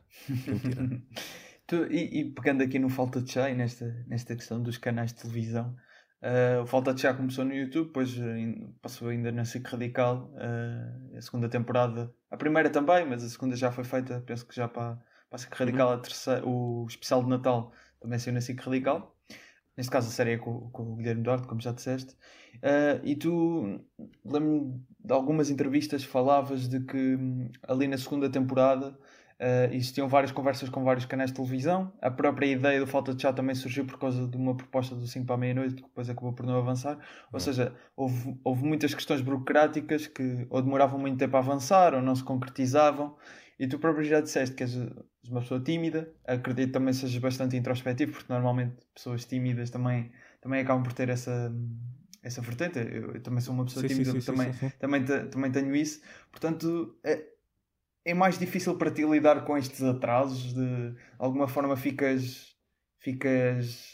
Hum, qual é que é a palavra certa aqui? Desmotivado, talvez? Sim, sim. Isto é muito. é duro. É, é duro. Epá, eu acho que nada vai ser tão. Eu, eu já tive muitas vezes, eu, antes de, do Falta de estrear na televisão, eu já tinha muitas vezes para quase estrear na televisão. Quando Falta de Chá apareceu na televisão, eu nem, nem sequer fechei. Eu sei que isto parece boeda triste dizer. claro que hoje estou contente de ter feito isso, mas foi tipo, ah, ok.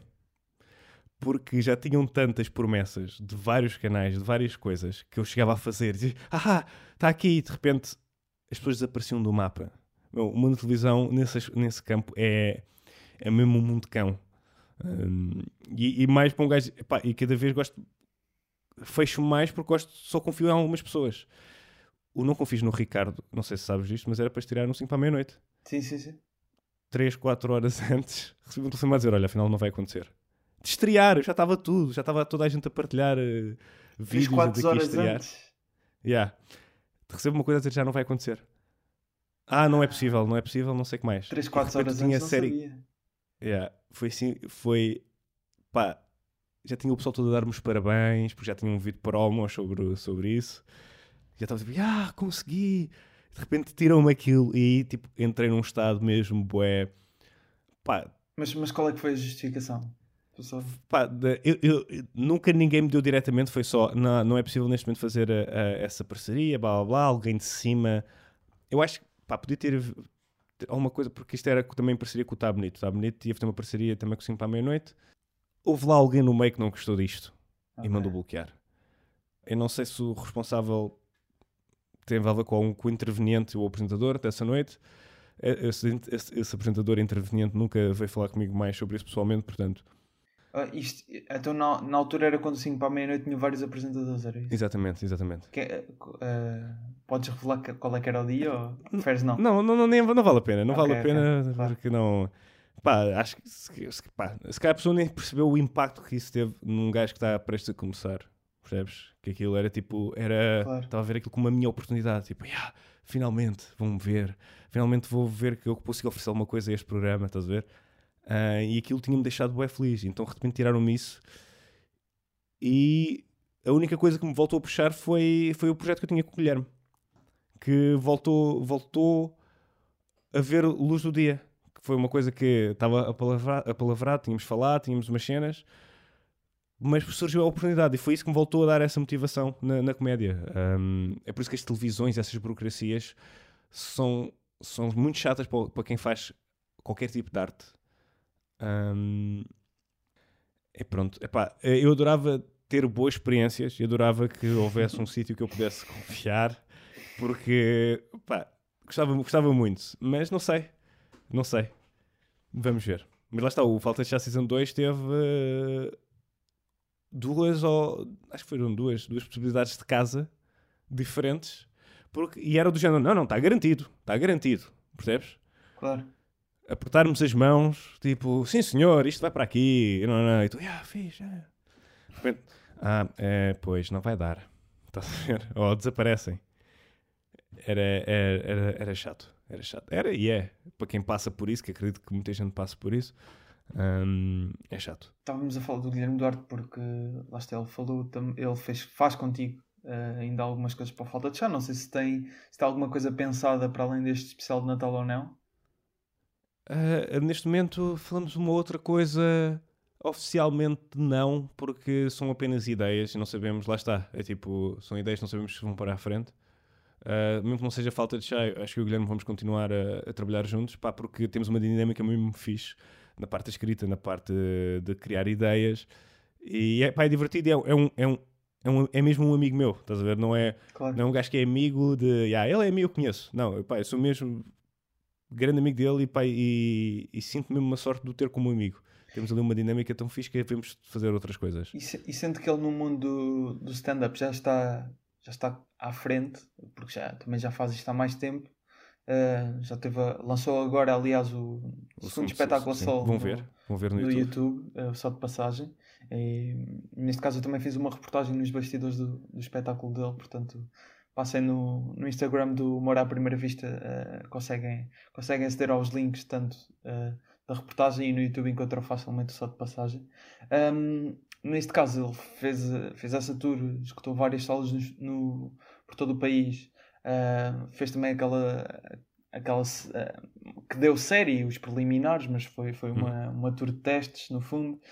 Hum, achas que de alguma forma, por estares asso- associado ao Guilherme, pelos projetos que fazes com ele, e estares a começar no stand-up, podes de alguma forma estar na sombra? Não quero criar nenhuma Ah, quesilha, mas Não, não, não. pode ser Epá, visto dessa forma? Ne- Não, nem, nem penso nisso. Epá, é que nem penso nisso porque é do género. Eu estou eh, eu estou a aprender com ele. É, é, é mais. Além de ele ser meu amigo, eu estou- eu estou- e ter-me acompanhado no início, ele sempre deu-me dicas muito válidas e, e tem, tem puxado por mim. Eu vejo ele como um amigo, então nunca penso nisso da sombra. Percebes? Nunca. Pá, é tipo daquelas pessoas. É mesmo como é uma, como é uma amizade muito pura. eh, pá, eu só quero, eu só quero que ele tenha o melhor. Percebes? Claro, então claro. eu estou a fazer o meu caminho e, e pá, é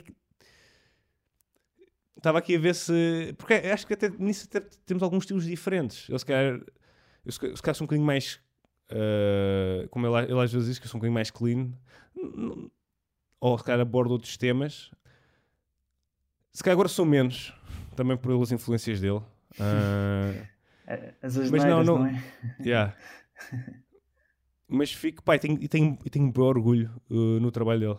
É tipo, eu fico bué feliz quando as coisas lhe correm bem e quando vejo-o vejo a conquistar mais coisas.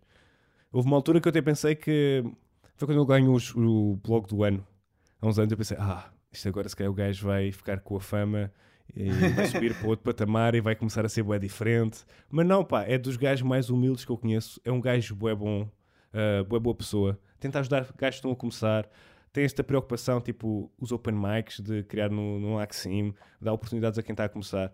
Se calhar a maior parte do pessoal que está no, no- no- tem esse poder não o faz. E ele faz isso. Ele tenta criar ali espaço, ele vai buscar uh, uh, gajo. Desde, desde, muito, desde o início ele acabava a imaginar o solo, depois recomendava o solo de outros, de, outros, de outros colegas.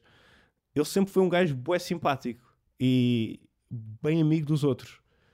Que eu às vezes até lhe dizia, pá, eu acho que tu és muito mais amigo do que os outros gajos são para ti. Estás a ver? Uh, portanto, eu não, sinto, não, tenho esse, não tenho esse sentimento com ele. Não sinto que vivo na sombra dele. Eu estou a fazer o meu, o meu, trajeto, ele está a fazer o dele. E é um trajeto que, em algumas partes, uh, estamos os dois uh, de mão dada no homo. Um bocadinho homo, mas pronto. E agora falando do, do Quarentena Show, que, que já disseste que era um, uma, um formato que já, já gostavas de ter experimentado e surgiu a oportunidade, obviamente, que a quarentena. Eu acho que não há não há grande forma de fugir isto porque existem, existem vários projetos de talk show no Instagram neste momento, principalmente o do Bruno Nogueira, e, sim, e de certeza que, que, estás a par do, do assunto. Ou seja, ver o Bruno Nogueira a fazer um, um talk show no Instagram ao mesmo tempo que tu também estás com, com um projeto semelhante no mesmo meio e ele ter 70 mil pessoas a ver desmotiva-te. Uh, não, como não, é que. É, é do género eu comecei a fazer antes do Bruno Nogueira. Eu comecei primeiro, portanto, o Bruno Nogueira começou-me a copiar. O que acho que é, novamente, as minhas ideias são fantásticas. Portanto, acho que Bruno Nogueira é um gajo que copia ideias. É só por isso que eu ficar aqui. Não, pá, eu comecei um dia antes a fazer isto porque houve essa necessidade de, comunicação. E acho que começaram a aparecer bué lives, porque naquele sim, dia sim, sim, que de repente o pessoal vai para casa, há esta necessidade de começarmos a falar. Tipo, o que é que está a passar? O que é que está a passar no Porto? O que é que está a passar em Braga? Aliás, eu, nos primeiros dias nem sequer era para falar com. Nem sequer era talk show, era falar mesmo com pessoas de, de norte a sul. Esta era a ideia, esta necessidade certo. de comunicar para, para fazer um talk show com. O convidado é uma pessoa random. É, o convidado é um gajo que está em casa. Esta era a ideia inicial. Uh, depois uh, comecei a, ter ali umas interações fixes com, uh, com, com, com, alguns comediantes e disse: Ok, deixa cá experimentar começar a entrevistar mais pessoas. E comecei, comecei a fazer pá, por brincadeira, tudo por brincadeira, porque isto, repara, aquilo acontece ali e depois aparece. Nada Sim. fica, evapora-se, por assim dizer. Portanto, Sim. nem sequer é um projeto a levar muito a sério. É o primeiro projeto que eu estou tipo. Tipo, não estou a ser perfeccionista. Isto dá-me alguma liberdade, não ser perfeccionista em algo. Uh, depois, qual, tipo, qual, é que é o, qual, em que dias é que, que fazes o Quarentena Show? E, e a que horas? Isto, isto não, eu estou a fazer agora de segunda a, a sexta, de, às 10 horas, sempre.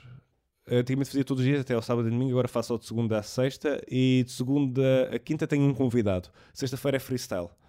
Levo lá uns comediantes amigos, umas brincadeiras, falo com o pessoal do público outra vez, para não perder essa essência uh, inicial. E podem... Isso é uma cena que vai... E podem ver é uma cena Instagram. que vai acabar. Sim, sim, sim. É uma, cena, é uma cena que pode acabar amanhã. Vá, não diga amanhã. Mas uh, para a semana, imagina, acabou a quarentena oficial, eu acabei aquilo. Aquilo tinha um propósito muito simples. Uh, a questão do Bruno Nogueira, é pá, sim, ele tem, um, tem uns números brutais. Se tu fores ver uma live do Fábio Pochat, tem menos. Uh, tem mil, tem mil pessoas a ver. Sim, sim. Eu tive, eu tive, eu por acaso, eu fiz o teste, não é o teste, mas reparei, não é? Um, a Comedy Store Uh, tem feito lives com comediantes no palco. O, a, a, a Comedy Store vazia, mas há um, um gajo que está em palco a fazer stand-up e eles fazem live daquilo. E eles têm um milhão de seguidores, assim, uma coisa. E eles às vezes nem têm mil pessoas a ver. O Bruno Nogueira tem 150 mil, 170 mil seguidores, 70 mil a ver. É Eu coisa, acho que o Bruno Nogueira deve absurda. ser dos lives mais vistos no mundo do Instagram. Também, também acho que sim. Também acho que sim. Um, porque... Está a ser, um, está a ser um, uma coisa. Até comediantes assim... brasileiros, às vezes, alturas que eu entro lá e estão lá tipo 200 pessoas. Yeah. Pá, e eu tenho, tenho ali uma média de. Depende, pá, depende muito do convidado, de 70 a 300. Para mim está ótimo. É, é tipo, está tá even e é, e, e, é do género. Eu não tenho nenhuma ambição daquilo. Se eu tivesse a ambição daquilo, eu estava por aquilo para o YouTube, em que milhares de pessoas iam ver. Aquilo é mesmo só com o propósito de me uh, manter ativo mentalmente neste, neste, neste período que nós estamos e a passar. Estás a tratar tudo, ou seja, de convidar as pessoas, o, sim, né, sim, quantos sim. convidados, aqueles próprios jingles que tu metes às vezes antes das pessoas, convidar. Isso aí. Isto é, é, é uma tarefa de Estás quarentena. a fazer produção também, no fundo. Estou a fazer produção, pronto, e, e, e tudo isso está. Estou a fazer um teste, estou a fazer um teste de algo e essa necessidade de comunicação que existe neste momento. Um, vamos, pá, vamos ver. Pá, tenho ali também faço uma, umas rábulas com, com o Rui, que é o Rui Conceição, um comediante também, que vou ter um espetáculo um Exatamente. dia destes. É, e era, era disso que eu queria falar agora, que hum, o espetáculo é o insultos de pessoas bem educadas. Uh, neste caso mistura stand-up com uh, roast. É. E ainda tem as datas, ainda estão marcadas porque o espetáculo ia começar em final de maio, se não estou em erro. Em sim, maio ia sim, ser sim, as primeiras datas. Já ainda não foram oficialmente adiadas, mas, mas penso que vocês estarão a aguardar uh, pelo desenvolvimento desta situação. Sim, é? sim, sim, sim, sim. E também nem sequer estamos a fazer promoção. Porque certo. parámos na promoção disso. Porque não, não faz sentido fazer promoção de uma coisa que não sabes que vai acontecer. Em mas, princípio vai ser adiado. Mas, mas uh, ou seja, vai, exato, vai ser, vai acontecer, não, não sabe se vai ser. Sim, sim, não sabemos, lá está, mas não vou estar a, estamos a promover uma coisa para, para acontecer em maio, depois não vai acontecer. Uh, mas eh, aqui o, o, conceito, vocês misturam, ah, o, lá está. O conceito, é pá, isto é dois é comediantes que, que querem fazer stand-up, então têm ali um espetáculo de stand-up. E no fim vão trocar insultos um com o outro. E essa parte acho que vai ser muito gira. Porque isto começou, ok, a gente depois no fim troca aqui 5 minutos, depois de repente aquilo está a crescer. Quanto tempo de stand-up é que cada um faz? Eu acho que a ideia, se não me engano, é fazermos 20 minutos cada um e depois minutos. Uh, eh, 20 minutos no final. Isso é mais ou menos uma hora. Isto ainda há, há para nós a serem acertados. Um, e eu, eu, acho que isto vai ser, vai ser, vai ser muito interessante. Uh, tanto para mim, para, para ele, vai ser, se calhar, a primeira experiência de tour mais, mais solo, não sendo um solo, vais ter ali essa experiência de estares mais por ti. Claro. E pronto. E é, é, lá está, é outro teste. E, e, são pequenas coisas, são pequenos a, testes. A questão do roast, ou seja, vocês vão, vão ser sempre vocês os dois a fazer um roast um ao outro. Certo? Sim, pá, ainda tínhamos pensado um, por ali outras coisas no meio, mas a ideia para ser ter mais simples nesta primeira fase é isso. E, Há ideias Sim, sim. Não têm medo que fique repetitivo só porque fazendo 5 datas estás sempre a insultar a mesma pessoa, 20 minutos, se calhar vai chegar a uma altura em que já não tens mais grande coisa Não, não, por acaso nós, nós, nós, nós somos muito bons nessa parte de insultar. uh, temos tido. Repara, eu não sei se sabes isto, mas o Ruim emagreceu por causa das piadas que eu lhe estava a dizer que ia fazer. Ah, era? Começou... Ah, não sabia. Eu sei ele, que ele perdeu, não, não Ele sabia. perdeu 20 quilos porque ele não curtia. Ele estava tipo, ah, estas piadas são boas, mas eu não quero ser o gordo. Então começou a perder peso por isso. um, então é ele queimou um pai 20 piadas boas sobre gordos. Que, pá, posso usar para outro gordo. Uh, ou eu estou à espera que ele volte a engordar. Verdade, agora em quarentena eu posso ir buscar essas piadas de volta. Não, pá, acho que não vai, acho que não vai ser repetitivo e até porque não são muitas datas. Isto, isto lá está, isto era outro teste. Se isto corresse bem, há vários caminhos que isto pode, pode, pode lidar. Até um, inclusive, podia ser um projeto já mais em ficção ou projeto de conteúdo visual. Uh, ou, ou não, percebes? Há aqui vários caminhos. Ok. Um, e é assim, é mini testes. E vão, vão filmar esse espaço do roast? V vamos. E vão, é, já vão, tínhamos... vão disponibilizar no, depois no YouTube. Não sei bem como é que vamos fazer, se vamos usar aquilo para uma cena de, no YouTube, por exemplo, se gravar só mostrar um, mostrar um bocadinho de, uh, okay, de beats okay. certo. individuais. Não, não, vamos, vamos gravar, vamos gravar. Isso, isso ficou decidido. Agora exemplo, a parte do roast... eu acho que eu acho que funciona muito bem o, o roast um, como aquele, aquele espaço que, neste caso, os Roda Bota Fora, por exemplo, fazem, ou a fila de piadas que, que fazem uhum. no Brasil, como aquele, aquele espaço do espetáculo que na net funcionaria muito bem. Sim, acho, acho, que, fun acho que funciona bem. Uh, se bem que é diferente, porque é a cena de. Por exemplo, se eu fosse um rosto com pessoas que eu não conheço, uh, é, é, diferente. Quando fazes um rosto com amigos, tu podes esticar mais a corda porque eles sabem e, sabes, e, e, e aceitas melhor uh, porque é um amigo teu e sabes que aquilo vem um fundo bom. Percebes? Outra coisa é outra, uma pessoa que não, não, tu sabes que nem, nem curti ou não estás bem 100% e está-te a mandar dicas e tu ficas tipo. Deixa de ser, pode deixar de ser simpático. Ali é, ali é tranquilo, então ali nem sequer pensas nisso, porque ali eu estou a mandar dicas a um gajo que é meu amigo, ele está-me a mandar dicas e é isto.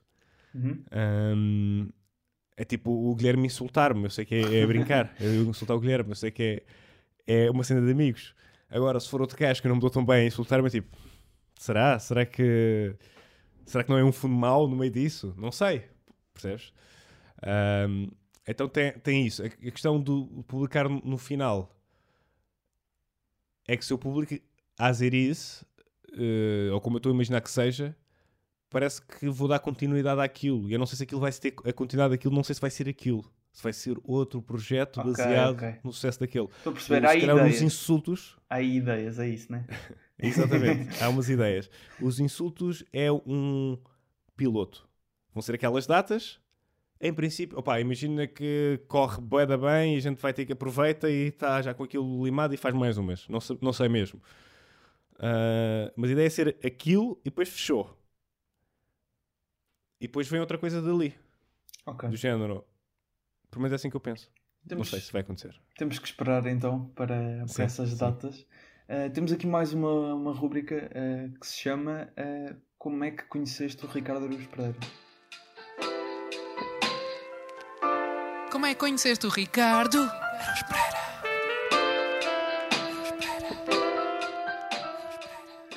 Vamos a isso. Não, sei se estás a par desta rúbrica, mas o convidado. Sim, já, já tinha visto que fazes essa rúbrica e eu pensei, ah, se calhar ele não vai fazer sempre. Faço sempre, faço sempre. Um, faço sempre desde o segundo episódio, porque o primeiro foi com o Ricardo e era um bocado estranho. Um... Foi no espelho. Ah, já, já tive, por acaso tenho feedback, feedback diferente em relação a esta rúbrica. Há quem diz genial, pá, adoro ouvir as histórias e depois há quem diga, pá, não faz muito sentido, porque às vezes há pessoas que não, não têm nenhuma história assim tão gira.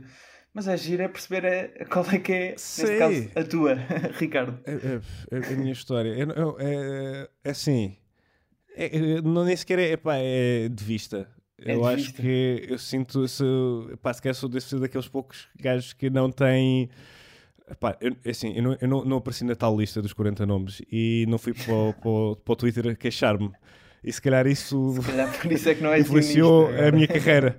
Devia-me ter queixado. Porque lá está, introvertido, eu guardo para mim, fico triste, digo, oh, mas guardei para mim. Se calhar devia ter publicado, estás a ver? Um, fiquei, fiquei, pá, já me cruzei com ele vezes, mas mais uh, quando era miúdo, tipo gato fedorento, tirar fotos, tenho algumas, tipo miúdo. Tens, São essas as minhas Eu vi uma ligações. foto tua no Instagram com ele nos prémios do YouTube. Sim, sim, sim. Mas lá está, também num ambiente. Uh, não houve depois um comentário depois. Pá, já, já, ele já me autografou dois livros em que ele escreveu uh, um abraço para o colega. colega. Olha. Portanto, boa. pode haver. Mas nunca houve uma cena tipo, ah, mas lá falar um bocadinho. Pá, tinha boa curiosidade, mas não sei. Não sei. Eu, eu tenho, tenho já boa de teorias, estás a ver? De, dessa personagem mítica. Ah, uh, então. Percebes? Tem, pá, são, são teorias, são teorias, nem queres vale a pena. Porque... Não queres partilhar? Ah, pá, são teorias sobre o que é que ele escreveu, sobre o que é que ele não escreveu. Já ouviste que há rumores sobre coisas de, de uh, Algumas, algumas. Sobre Pronto, o livro um, Meu Pipi. Eu tenho opiniões muito fortes. Eu tenho opiniões muito fortes porque depois eu li muita coisa dele. Okay. E depois li essas coisas e também digo, espera aí. O que é que está a acontecer? Isto faz match, isto faz match. Pá, okay. tentámos o pôr uh, num sketch do Falta de Chá, ao qual ele respondeu que tinha vergonha e por isso não queria entrar. Tinha vergonha de aparecer às câmaras. E, ok, pronto, percebes? A minha, a minha história é lame com ele. Eu não tenho. Ok, ok. Foi um gajo que eu, em tempos, era se calhar, e foi responsável de muito. de, de muita influência minha pela comédia. Um, epá, mas nos últimos anos menos. Pá, era, era, foi, foi uma figura que, que eu olhava com muita admiração e depois não sei, não sei se foi isto o próprio meio ou o, o querer, uh, o querer esquivar-me do Ricardo Aruz Pereira, esquivar-me uh, intelectualmente. Um, dos dias mais tristes que eu, que eu tive quando era mais puto no mundo da comédia foi eu perceber que eu nunca ia ser tão bom como ele. nunca, não sei se nunca ninguém partilhou isso contigo, mas isso há um dia que tu percebes que não vais ser o Ricardo Aruz Pereira. E esse dia é triste. Tu, tu pai, lembro-me de ficar boeda triste nesse dia, que percebi-me que nunca ia conseguir chegar aos calcanhares. Um, porque ele tem algumas coisas que eu não tenho. Ele tem uma memória do caraças. A minha memória, pá, eu, eu leio um livro, perguntas-me uma cena que eu li há dois meses, eu tipo, Yeah. não sei bem, não sei bem o que é que se passou. Portanto, eu sabia que nunca ia ser ele. E o que me tranquilizou foi ele também não sabia que ia ser o, o próximo Herman. Uh, porque nós não somos. Nós somos um. um- vamos beber a vários sítios. Nós somos uma junção de vários comediantes. Ele é uma junção de outras influências que ele teve numa só pessoa. O Guilherme é uma. É, ele também tem outra. Vai, vai beber a sítios diferentes. Eu vou beber a sítios diferentes. Eu vou beber, eh, vou beber um bocadinho do Conan, vou beber um bocadinho do, do, do CK, vou beber um bocadinho. Por exemplo, olha, o Tom Segura é um comediante que eu agora cada vez gosto mais. Tem que também um sinto que há ali uma influência de CK. Exatamente. Nós vamos adaptando e vamos sendo nós, mais a nossa voz. Qualquer arte é assim, acabas tu, sejas músico, sejas pá, o que for, tu tens os teus ídolos, fazes ali um remix, pões a tua, a, tua, a tua identidade e de repente sai uma coisa diferente. Ahm, e pronto, portanto, se calhar a pessoa que está a ver isto vai ser o próximo, ah, o próximo grande nome que, para não ter medo, para não ter medo, que é uma questão de influências. Muito bem. acho, que é, acho que é uma boa mensagem. Eh, vamos, vamos terminar e terminamos sempre com mais um beat de Louis C.K., neste caso eh, que eu selecionei. É um que espero que, de, espero que também aprecies este. Que hum, por acaso, já que estávamos a falar de Ricardo Aruz Pereira, lembro-me dele, dele citar esta piada algumas vezes do Louis C.K., que é eh, sobre o facto de não se dever violar pessoas. Uh, diria eu, a não ser que tenhas uma razão muito forte para fazer, claro. Tive para sugerir esse beat também. Yeah. Ricardo, mu- muito obrigado. Uh, E excelente trabalho que estás a fazer aqui com o teu podcast Ah, e muito excelente obrigado. trabalho que estás a ter noutras iniciativas também ligadas ao humor. Portanto, Gustavo, estás de parabéns. muito obrigado, também Ricardo. dar esse props. Muito obrigado. Eh, e é isso. Ricardo, muito boa sorte ne- nesta quarentena. Espero que, que esteja tudo bem contigo. Uh, e até um dia. Até um dia, meu caro. Até um dia. So he said if he had a time machine, he would kill Hitler. Like he would go back and kill Hitler. I love that he thinks he can just kill Hitler just because he just goes back there and walk up and kill the dude.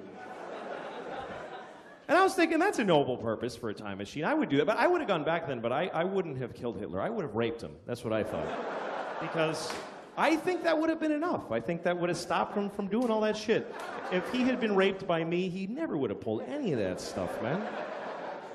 Should we invade Poland? No, I'll just uh, take a shower. I don't feel good. I'm not condoning rape, obviously. You should never uh, rape anyone. Um, unless you have a reason, like you want to fuck somebody and they won't let you, in which case, uh, what other option do you have? How else are you supposed to have an orgasm in their body if you don't rape them? I mean, what the fuck? Sonoplastia do humor à primeira vista de Ruben de Freitas e Luís Batista, o design de Tiago Felipe e Nuno Amaral, a voz dos jingles e genérico é de Tiago Felipe e Rui Mirama. Já sabe, de 15 em 15 dias há um novo episódio, pode ouvir na Esques FM ou em todas as plataformas de podcast, basta procurar Expresso Traço Humor à Primeira Vista. Pode ainda ler parte da entrevista no site do Expresso. Acompanhe as novidades também no Facebook e no Instagram em Humor à Primeira Vista podcast. O meu nome é Gustavo Carvalho, obrigado por ouvir o Humor à Primeira Vista. Até um dia.